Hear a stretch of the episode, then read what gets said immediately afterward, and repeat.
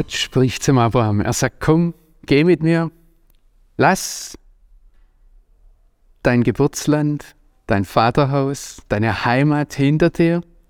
Und jetzt geht's weiter, komm in ein Land, das ich dir zeigen werde. Die große Frage ist, warum hat Gott dem Abraham nicht gesagt, wo es hingeht? Ich weiß nicht, ob Sie dazu bereit wären, eine Reise anzutreten, wenn ich Ihnen sagen würde, komm, geh mit mir. Würden Sie sicher fragen, ja, und was ist mit dem Rückflugticket? Weiß ich nicht. Was ist mit der Reiseversicherung und der Reiserücktrittsversicherung? Nichts davon. Wohin geht die Reise überhaupt? Warum hat Gott dem Avram nicht gesagt, wohin es geht? Warum? Hätte er ihm nicht sagen können, das ist ein Land, das ist besser als das, in dem du jetzt lebst? Oder ein Land, das unterscheidet sich, das möchte ich, dass du es aufbaust? Warum hat er ihm nicht gesagt, wohin es, wohin es geht? Übrigens, eine letztendliche Antwort auf diese Frage habe ich auch nicht. Aber das ist eine Frage, die mitgeht. Wäre Abraham vielleicht gar nicht mitgegangen, wenn er gewusst hätte, wo es hingeht? War es vielleicht Gnade Gottes, dass er es ihm nicht gesagt hat? Sie sagen ja, aber er wollte ihn doch ins verheißene Land bringen, in das Land, in dem Milch und Honig fließt. Wir werden über den Charakter dieses Landes noch einiges miteinander betrachten. Ich möchte Ihnen jetzt so viel sagen, das Land Israel ist kein einfaches Land. Als die Kundschafter zurückkamen, da haben sie die Früchte mitgebracht. Sie haben gesagt, ja, es ist ein Land, in dem Milch und Honig fließt. Also in dem die Kühe so mager sind, dass es sich nicht lohnt, sie zu schlachten. Es sind vielleicht nicht mal Kühe, es sind Ziegen. Wir bekommen gerade etwas Milch und was wächst? Da kriegen ein paar Bienen etwas Honig her, aber es ist kein Land, in dem Bananen und Mangos und Avocados wachsen. Es ist ein Land, auf das der Herr dein Gott Acht hat, sagt Mose an einer anderen Stelle. Und er sagt es nicht wie Ägyptenland oder wie das Zwei-Stromland, wo es Wasser die Fülle gibt, sondern es ist ein Land, da regnet es vielleicht. Und auch nicht jedes Jahr gleich. Und die Kundschafter haben dann festgestellt, das ist ein Land, das seine Einwohner frisst. Übrigens, was ihnen zur Last gemacht wird, ist, dass sie sich darauf verlassen haben und dass sie daran ihre Entscheidung festgemacht haben. Dass das Land Israel ein Land ist, das seine Einwohner frisst, wird nirgends in Frage gestellt. Es ist ein schwieriges Land. Es ist auf jeden Fall ein Land, das eine Herausforderung darstellt. Ich weiß nicht, ob es eine größere Herausforderung gewesen wäre, wenn Gott dem Avram gesagt hätte, wo es hingeht. War es Gnade, dass er es ihm nicht gesagt hat? Oder ob es eine größere Herausforderung war, dass er ihm gesagt hat, jetzt vertrau mir mal, komm, geh mit mir. Übrigens, der Hebräerbrief im Neuen Testament, in Kapitel 11, der sagt, dass es ein Zeugnis für den Glauben Abrahams war, dass er loszog, obwohl er nicht wusste, wo es hinging, ganz in Vertrauen auf Gott. Ich würde sie am liebsten mitnehmen in dieses Land, dass wir die Steine fühlen können, dass wir den Charakter, die Atmosphäre dieses Landes erspüren können. Aber vielleicht ist es ganz gut, dass wir das noch nicht können, dass wir uns darüber Gedanken machen, und fragen, ja, wie wäre das, wenn Gott mich so fragt, auf einen Weg, wo ich nicht weiß, wo es hingeht, wo ich abschneiden muss, was hinter mir liegt, wo ich mich ganz fallen lassen muss. Übrigens, wenn uns das herausfordert, dann ist das gut, weil genau das ist Glauben, dass wir uns auf diese Beziehung einlassen, in der wir uns fallen lassen müssen.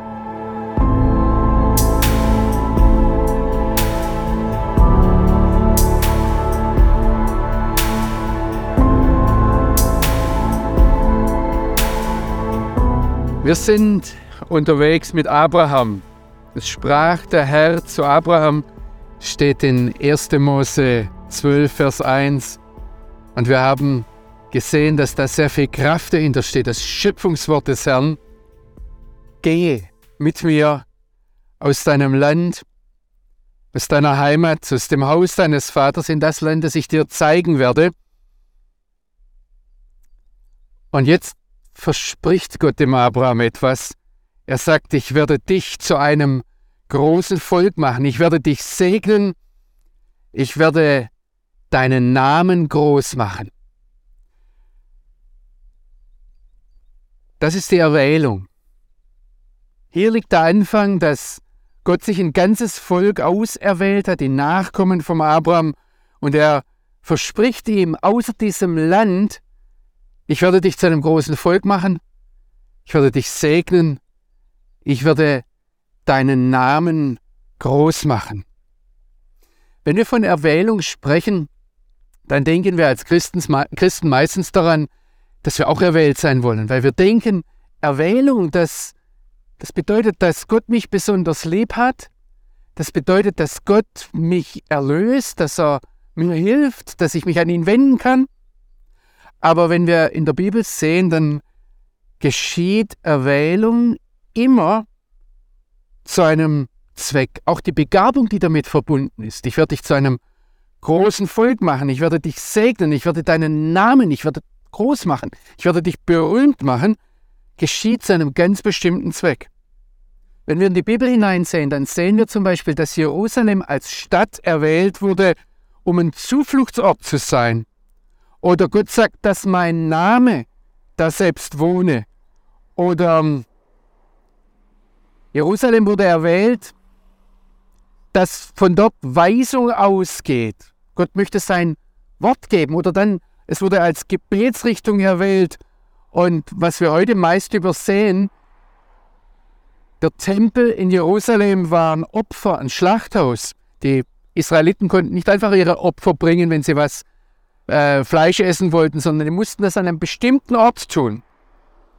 Mose und Aaron wurden erwählt, um für das Volk einzutreten. Die Nachfahren Aarons wurden erwählt, um Priester zu sein.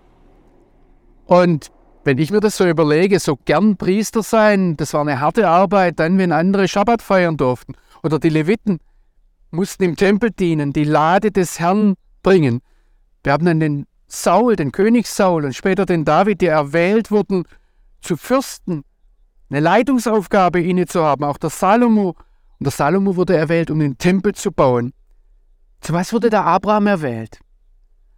Es geht hier weiter in unserem Text, dass Abraham erwählt wird, und da sehen wir richtig in Vers 3, wie Gott sich dem Abraham zuwendet und dann zu ihm sagt, Abraham, sei ein Segen. Das heißt, ich gebe dir den Segen nicht nur um, damit du das für dich selbst hast, damit du dich besonders wohlfühlst, damit es dir gut geht, sondern du bekommst diesen Segen, um ihn weiterzugeben.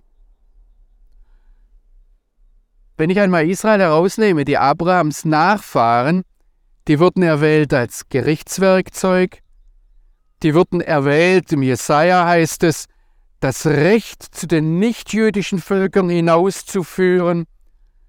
Sie wurden, das Volk Israel, der Abraham und seine Nachkommen wurden erwählt, um zu zeigen, wie Gott erlöst. Und wenn wir dann ins Neue Testament hineingehen, das sagt Jesus von uns, dass wir erwählt sind, um Frucht zu bringen. Und wenn das Weizenkorn Frucht bringt, dann bedeutet das für das Weizenkorn, dass es stirbt.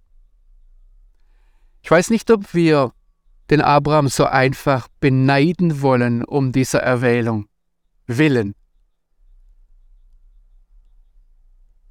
Ich denke, wir sollten das einfach mal so stehen lassen, das weiter beobachten, mit dem Abraham weitergehen ohne gleich zu fragen, wo bin ich? Bin ich jetzt auch erwählt? Und wir werden dann entdecken, dass das ein, ein Auftrag ist, erwählt zu sein. Ein Auftrag, der manchmal mit einer schweren, schweren Bürde verbunden ist.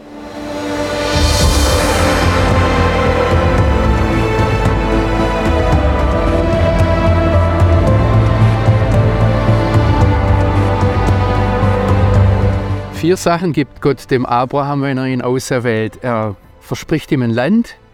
Er sagt, ich werde dich zu einem großen Volk machen. Ich werde dich segnen, ich werde deinen Namen groß machen. Und dann geht es in 1. Mose 12, Vers 3 weiter. Ich werde segnen, die dich segnen. Und meistens steht es in den Übersetzungen, ich werde fluchen, wer dir flucht.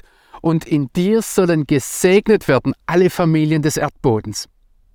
Hier sehen wir jetzt, wozu Abraham vor allem auserwählt wurde, um ein Segen zu sein. Aber Gott macht hier noch etwas anderes mit ihm. Und wir sollten hier genau hinsehen. Er fragt den Abraham nicht, ob er das will. Er fragt nicht, ob der Abraham dem zustimmt, da mitarbeitet. Ähm, er nimmt den Abraham und macht ihn zu einem Maßstab. Er sagt, wer gesegnet werden möchte, der soll dich segnen. Und das Interessante ist jetzt, dass er auf der anderen Seite sagt, da steht im Hebräischen zwei unterschiedliche Worte, umekalelcha aor, also wer dir flucht, der zieht Fluch auf sich. Eigentlich schwingt da im Hebräischen ein Wort mit, das heißt leicht, kalt. Und mit hebräischen Ohren könnten wir hören, wer dich zu leicht nimmt, wer dir nicht das Gewicht beimisst, das ich dir gegeben habe, ich Gott, der zieht Fluch auf sich. Gott macht den Abraham zum Maßstab für Segen und Fluch. Und was hier angelegt ist mit dieser Auswahl Gottes, das ist eine rote Linie, die sich durch die ganze Bibel hindurchzieht. Ich habe hier einen Text vor mir. Viele Jahrhunderte später, der Prophet Joel spricht von einer Zeit in der Zukunft, wenn einmal das Volk Israel zurückkommen wird in sein Land, er sieht voraus, die sind zerstreut über die ganze Erde, und dann sagt er, wenn das Volk Israel zurückkommt, dann werde ich die ganzen nichtjüdischen Völker zusammenziehen und ich werde mit ihnen Gericht halten. Ich werde einen Rechtsstreit mit ihnen führen. Und das Interessante ist jetzt, um was, was ist der Maßstab in diesem Rechtsstreit? Und der Prophet Joel sagt, hier sind zwei Dinge. Ich werde mit euch rechten über mein Volk, mein Erbteil Israel, das sie zerstreut haben unter den nichtjüdischen Völkern. Und das ganz Interessante kommt dann, und weil sie mein Land geteilt haben. Mich packt das ganz aktuell immer wieder. Wir leben heute in einer Zeit, wo zum ersten Mal seit zweieinhalbtausend Jahren die größte jüdische Gemeinschaft hier im Land Israel wohnt. Zur Zeit Jesu haben mehr Juden in Babylon gewohnt als hier. Die babylonische Gefangenschaft war eigentlich erst 1952 zu Ende. Vorher waren immer mehr Juden in Babylon als hier im Land Israel. Und wenn der Prophet von einer Zeit spricht, wo er sagt, ich werde die Gefangenschaft, die Zerstreuung des Volkes Israel, des jüdischen Volkes und Jerusalems wenden, umdrehen, das ist heute. Und jetzt ist interessant, die ganze Welt konzentriert sich auf Israel. Seien Sie, manchmal ist es, wenn es nicht so ernst wäre, lustig, dass ähm, in Deutschland jeder eine Meinung über den Nahostkonflikt hat, auch wenn er keine Ahnung hat. Stellen Sie den Leuten einmal die Frage, warum bist du nicht für einen kurdischen Staat? Und dann werden sie sagen, habe ich doch keine Ahnung. Aber hier wissen sie, wo richtig, wo falsch ist. Und dann ist das andere Interessante, alle sind sich einig, dass hier die Lösung für diesen Konflikt eine Zwei-Staaten-Lösung ist, dass das Land geteilt werden soll. Warum wird darüber nicht mehr diskutiert? Ich möchte hier kein politisches Statement abgeben. Es geht mir um diese Frage, warum konzentriert sich die ganze Welt so auf dieses kleine Land? Und sehen Sie, das Interessante ist, dieser Maßstab Israel zieht sich durch bis hinein ins Neue Testament. Wenn Jesus in Matthäus 25 alle Völker zusammenzieht und richtet, stellt er ihnen nicht die Frage, wie war eure Beziehung zu mir, zum Messias, sondern er fragt die Leute dort, die er zusammenzieht, wie war eure Beziehung zu meinen Brüdern?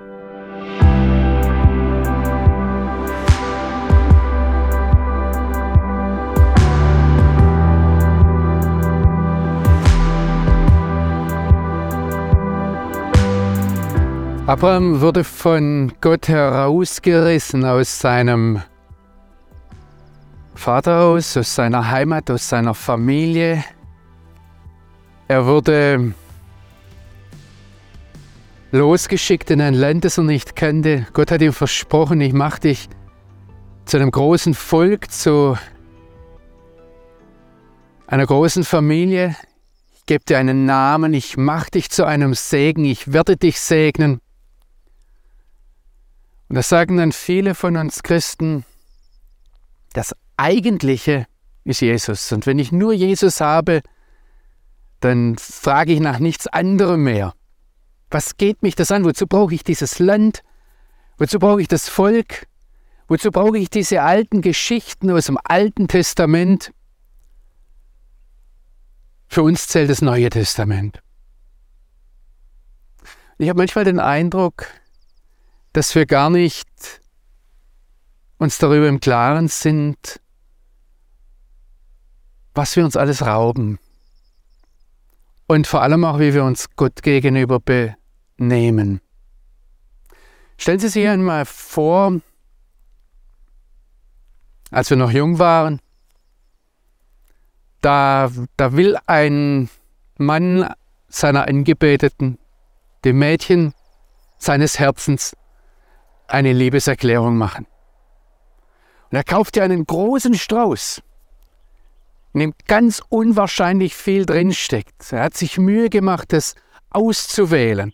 Und ich denke, was Gott uns hier hinhält, ist so ein großer Blumenstrauß, in dem ein unwahrscheinlicher Reichtum drinsteckt.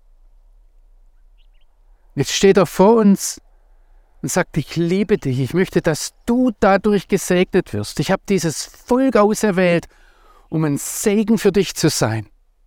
Und vielleicht muss ich hier noch ganz kurz etwas weiter ausholen und sagen, Israel ist in vieler Hinsicht bis heute ein Segen für die Welt. Sei das im medizinischen Bereich, sei es im kulturellen Bereich, sei das in dem Bereich, dass wir das Wort Gottes von ihnen haben, in vieler, vieler Hinsicht. Es steht Gott als unser Liebhaber vor uns und sagt, ich liebe dich, ich möchte mit dir einen Weg gehen und hier ist dieser Blumenstrauß. Und wie verhalten wir uns als Christen? Wir sagen zu unserem Liebhaber, du, das finde ich klasse, dass du äh, mich so lieb hast, aber man muss das Ganze ja objektiv sehen. Man muss es mit Abstand sehen, man darf sich hier nicht verrückt machen lassen. Nüchternheit ist gefragt. Dann gucke ich mir diesen ganzen Blumenstrauß an und sage, was zählt wirklich? Und das, was zählt, ist natürlich zuallererst, was mir den Weg zum Vater frei macht, und das ist Jesus. Und ganz bestimmt ist Jesus der Zentralpunkt aus unserer Sicht dieses Segens, den Gott uns in Israel, in der Berufung des Abraham bereitet hat. Und dann stehen wir vor dem Liebhaber, gucken ihn an und sagen, warte mal mit deinem Strauß. Ähm, ich möchte hier diese eine, nicht mal die eine Blüte, sondern dieses eine Blütenblatt und das nehme ich mir. Das ist das einzig Wahre. Den Rest kannst du behalten. Der ist veraltet, den brauche ich nicht mehr. Und das ist richtig. Übrigens, das sage ich nicht nur rhetorisch jetzt für mich, vieles von diesem Blumenstrauß, den Gott uns in der Berufung und in der Erwählung des Abraham hinhält, habe ich noch nicht verstanden. Während wir hier durch das Land gehen, verstehen wir mehr und mehr. Und vielleicht ist das bei jedem Geschenk, das wir bekommen. Gerade wenn es um ein Geschenk geht, wo uns jemand einlädt, der uns sehr lieb hat und auf einen gemeinsamen Weg einlädt, Vielleicht ist es bei jedem Geschenk so, dass man vieles erst auf dem Weg kennenlernt. Und deshalb möchte ich Ihnen Mut machen, nicht so klein zu denken, nicht zu sagen, ich habe ja alles mit Jesus, sondern zunächst mal Danke zu sagen zum Vater im Himmel. Danke für diesen Blumenstrauß, den du uns im Abraham hinhältst. Und übrigens, der Apostel Paulus sagt später, dass Jesus für uns zum Fluch wurde, damit der Segen Abrahams unter die Völker kommen durfte. Das heißt, dieser Segen, als der Abraham gedacht war oder zu dem Abraham werden sollte, der war von vornherein für uns gedacht. Nehmen Sie den Blumenstrauß an, und zwar den ganzen.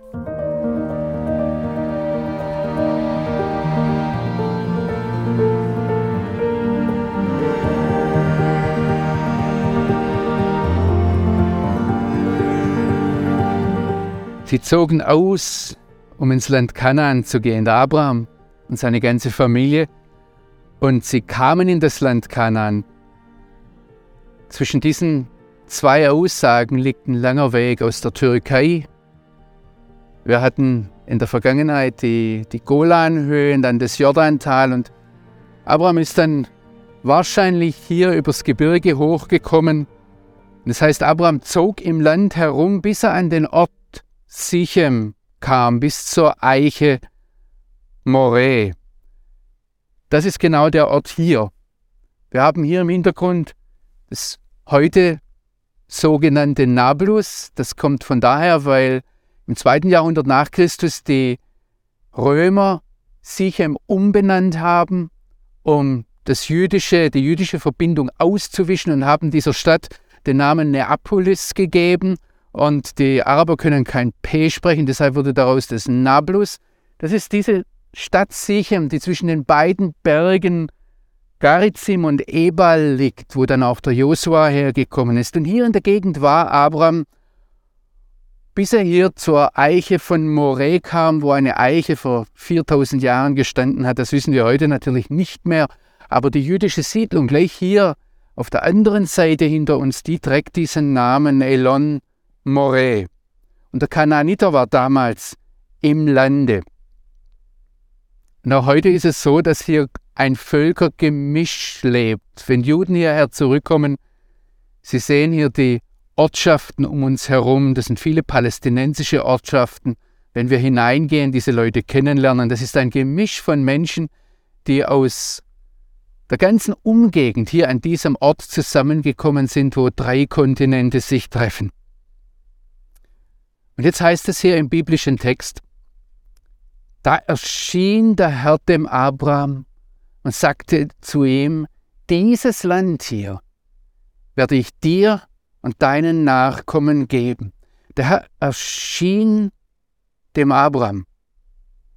Das heißt hier nicht mehr, der Herr sprach zu Abraham wie am Anfang unseres Kapitels, sondern Gott offenbart sich, Gott zeigt sich, Gott lässt sich nach einer langen Zeit der Verborgenheit sehen. Eigentlich ist Abraham der erste Mensch, der etwas von Gott zu sehen bekommt. Selbst bei Adam und Eva heißt es, sie hörten die Stimme des Herrn Gottes, wie er im Garten ging.